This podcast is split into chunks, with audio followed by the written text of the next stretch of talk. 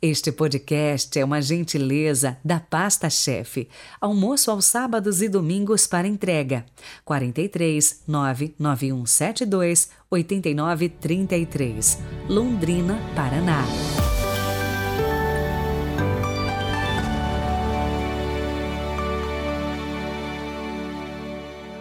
Quarta-feira, 10 de agosto de 2022. Você já sabe, mas é sempre bom lembrar. Hoje tem missa votiva de São Pio de Petreutina. Temos a relíquia dele aqui na nossa paróquia. E você pode participar enviando para nós as suas intenções, para que a gente possa te ajudar aí, pedindo a Deus pelas suas necessidades espirituais e temporais.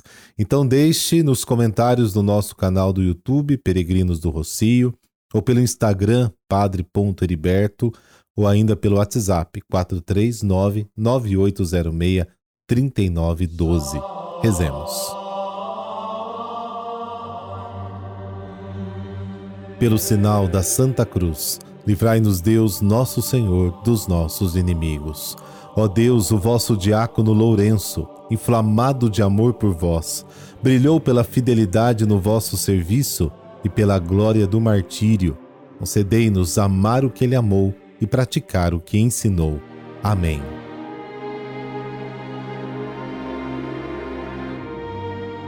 João capítulo 12, versículos de 24 a 26. O Senhor esteja convosco, Ele está no meio de nós. Proclamação do Evangelho de Jesus Cristo segundo João. Glória a vós, Senhor. Naquele tempo disse Jesus a seus discípulos: Em verdade, em verdade vos digo: se o grão de trigo que cai na terra não morre, ele continua só um grão de trigo. Mas se morre, então produz muito fruto. Quem se apega à sua vida, perde-a. Mas quem faz pouca conta de sua vida neste mundo, conservá-la-á para a vida eterna. Se alguém me quer servir, siga-me, e onde eu estou, estará também o meu servo. Se alguém me serve, meu Pai o honrará. Palavra da salvação. Glória a vós, Senhor. O dom de sua vida, como a característica crucial do seu messianismo, Jesus o descreve com uma mini parábola. Ele descreve um evento central e decisivo em sua vida, valendo-se do ambiente agrícola, de onde tira as imagens para tornar suas palavras que despertam interesse e que sejam de compreensão imediata. É a história de uma semente, uma pequena parábola para comunicar de forma simples e transparente com as pessoas. Uma semente começa a sua jornada nos meandros escuros da terra, onde sufocada apodrece, mas na primavera torna-se um caule verde e no verão uma espiga carregada de grãos de trigo. Há dois pontos focais da parábola: produzir muito fruto, encontrar a vida eterna. A semente que afunda nas trevas da terra foi interpretada pelos primeiros padres da Igreja como uma alusão simbólica à encarnação do Filho de Deus. No solo, parece que a força vital da semente está destinada a se perder porque a semente apodrece e morre. Mas então a surpresa da natureza. No verão, o segredo profundo dessa morte é revelado. Jesus sabe que a morte está prestes a pairar sobre sua pessoa, mas aqui ele não a vê como algo que o devora.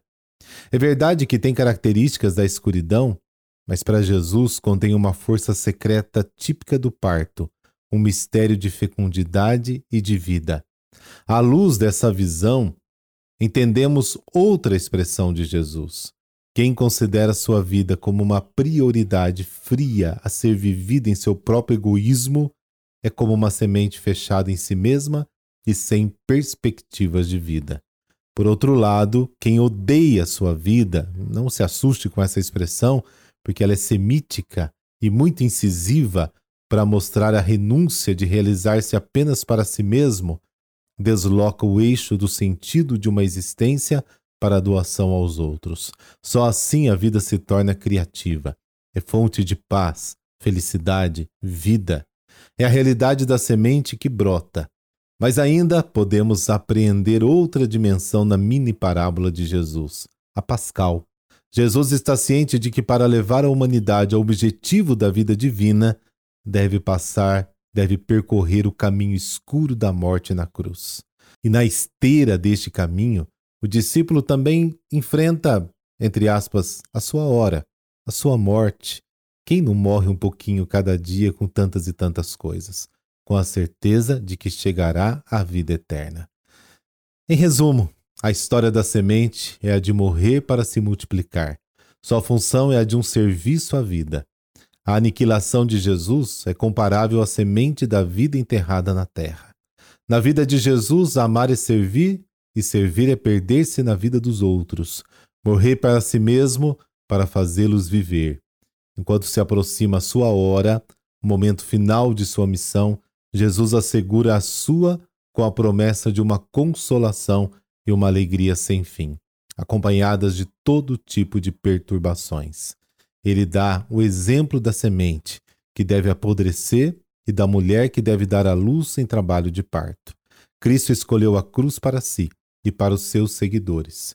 Quem quer ser meu discípulo é chamado a partilhar do mesmo itinerário e, quem sabe, do mesmo destino. Ele sempre falou com seus discípulos com radicalidade e hoje fala para cada um de nós também. Quem quiser salvar a sua vida, vai perdê-la. Quem a perder por causa de mim, vai salvá-la.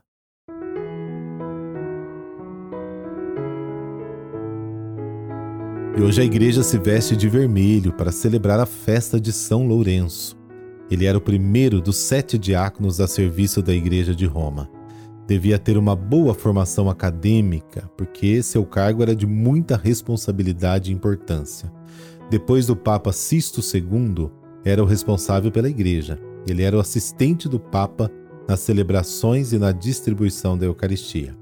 Além disto, ele era o único administrador dos bens da igreja, cuidando das construções dos cemitérios, das igrejas e das manutenções das obras assistenciais destinadas ao amparo dos pobres, dos órfãos, das viúvas e dos doentes.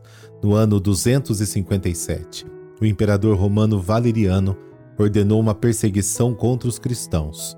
Proibiu as reuniões dos cristãos, fechou as catacumbas, exilou os bispos e exigiu respeito aos ritos pagãos. Finalmente, ordenou que os bispos e padres fossem todos mortos. Por causa da perseguição religiosa, o Papa Sisto II foi morto, junto com seis diáconos. Conta a tradição que Lourenço conseguiu conversar com o Papa um pouco antes dele morrer. O Papa teria lhe pedido para que distribuísse aos pobres todos os seus pertences, e os da igreja também, pois temia que caíssem nas mãos do governador. Lourenço distribuiu riquezas aos pobres e cuidou de esconder os livros e objetos sagrados. Em seguida, reuniu um grupo de cegos, órfãos, mendigos, doentes e os colocou na frente do governador, dizendo: Pronto, eis aqui os tesouros da igreja. Irado, o chefe pagão mandou que o amarrassem sobre uma grelha para ser assado vivo e lentamente. O suplício cruel não desviou Lourenço de sua fé. Ele morreu no dia 10 de agosto de 258, rezando pela cidade de Roma. Onipotente Deus, que ao vosso bem-aventurado mártir São Lourenço desses forças para triunfar os tormentos, concedei-me que se extingam em mim as chamas do pecado Reparti comigo vossa coragem para enfrentar os perigos e vossa fé para depositar em Deus nossa vida e vossa alma. Por Cristo nosso Senhor. Amém. Por intercessão de São Lourenço, dessa bênção de Deus Todo-Poderoso, Pai, Filho e Espírito Santo. Amém. Boa quarta, até amanhã.